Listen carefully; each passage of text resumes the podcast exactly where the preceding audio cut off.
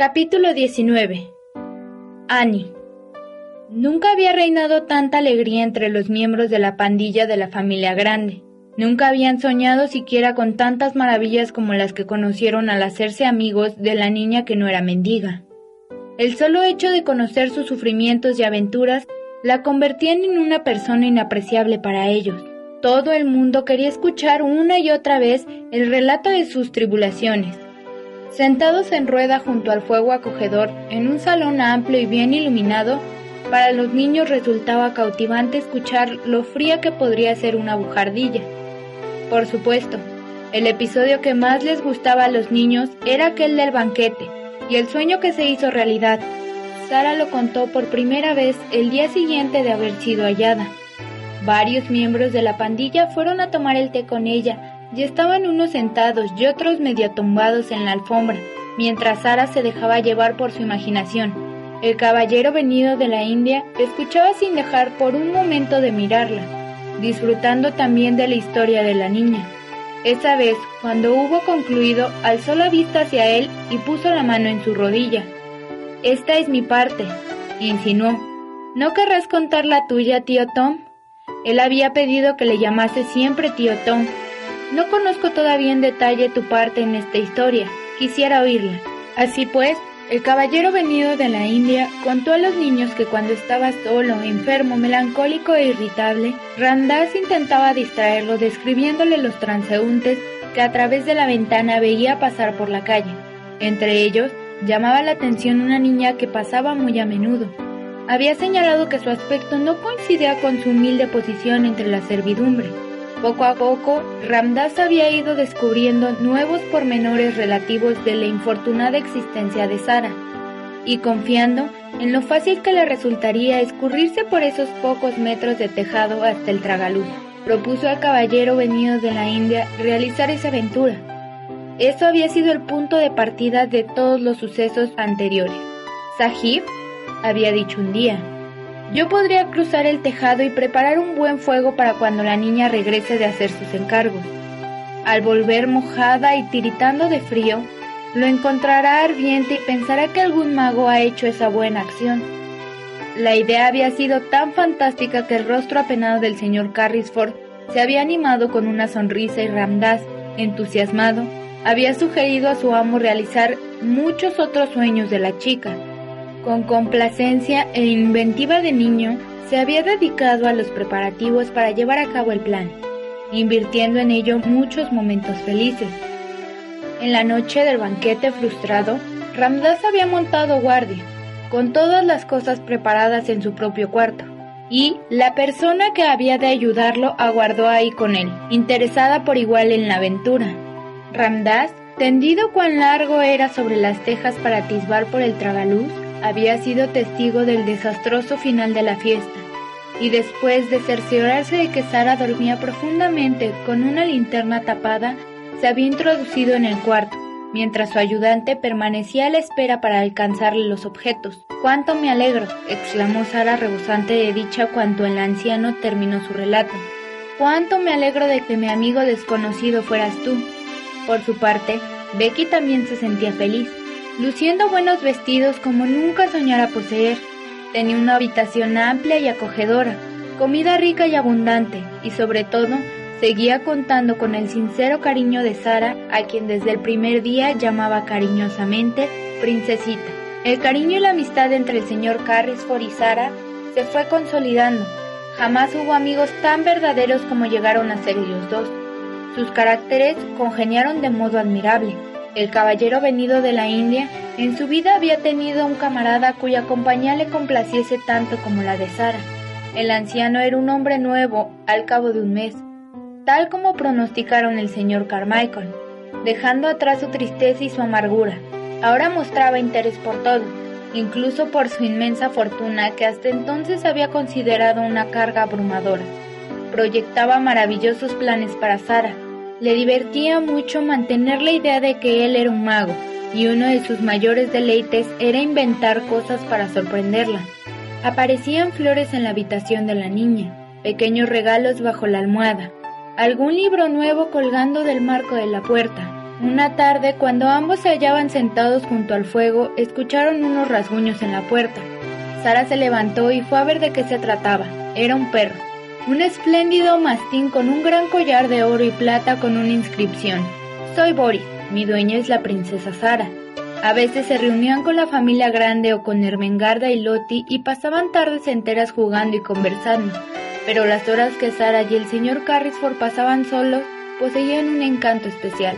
Una tarde, el señor Carrisford, como de costumbre, permanecía sentado en su sillón leyendo un libro, y al levantar la vista observó que su amiguita desde hacía rato estaba concentrada mirando el fuego.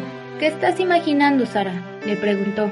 Recordaba una niña mendiga que vi una vez que yo tenía mucha hambre, pero muchas veces sentiste mucha hambre. Creo que me he olvidado contártelo. Fue uno de los días en que el sueño se hizo realidad. Entonces, Sara le contó la historia de la moneda de cuatro peniques que había encontrado en la calle llena de barro, de los buñuelos que había comprado y de la pequeña mendiga que tenía más hambre que ella. El relato fue sencillo, con pocas palabras, pero el señor Carrisford tuvo que bajar la vista para disimular las lágrimas. Cuando estaba mirando las llamas, estaba imaginando algo que me gustaría hacer. Puedes hacer lo que desees, princesa. Ya que usted dice que tengo mucho dinero, dijo Sara vacilando.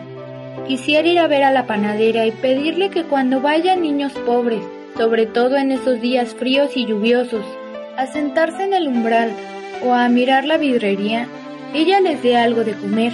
Después yo le pagaría la cuenta. ¿Puedo hacerlo? Lo harás mañana, respondió el caballero venido de la India. Ahora tranquilízate, ven a sentarte a mi lado y recuerda que eres una princesa. A la mañana siguiente, la señorita Michin sintió un terrible disgusto. A través de la ventana vio el magnífico carruaje del caballero venido de la India, con sus hermosos corceles, que estaba detenido frente a la puerta de la casa vecina. Casi inmediatamente vio salir al señor Carrisford y una pequeña figura abrigada con lujosas prendas que le hizo recordar algo de los tiempos pasados.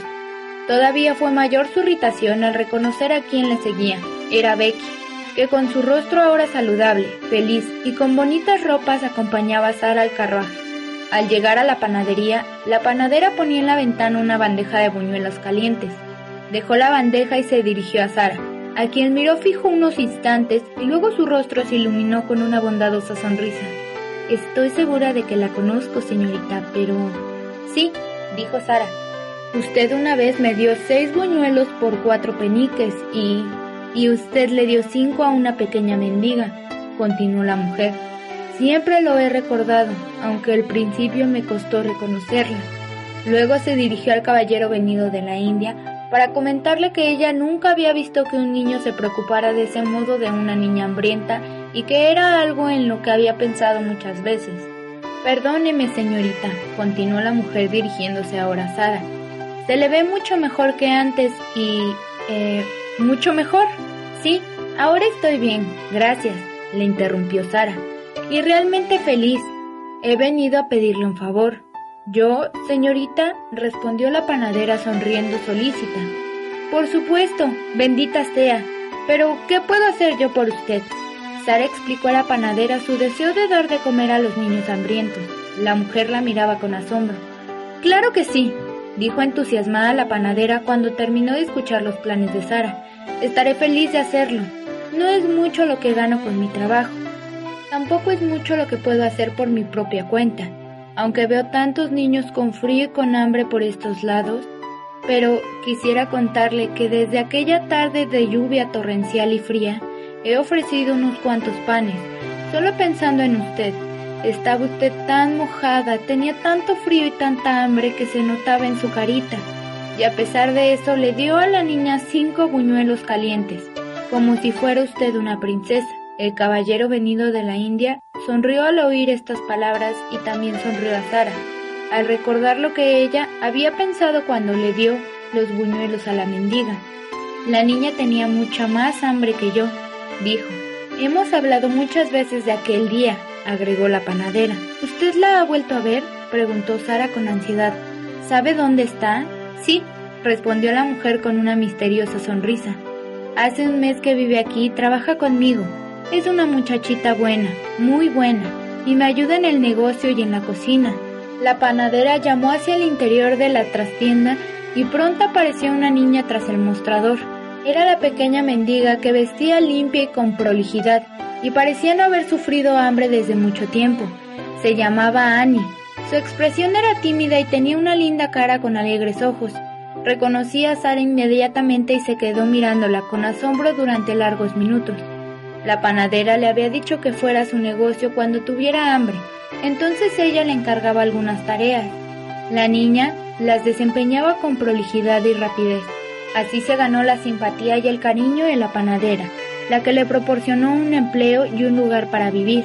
Sara tomó las manos de Annie y las dos niñas se contemplaron un largo rato.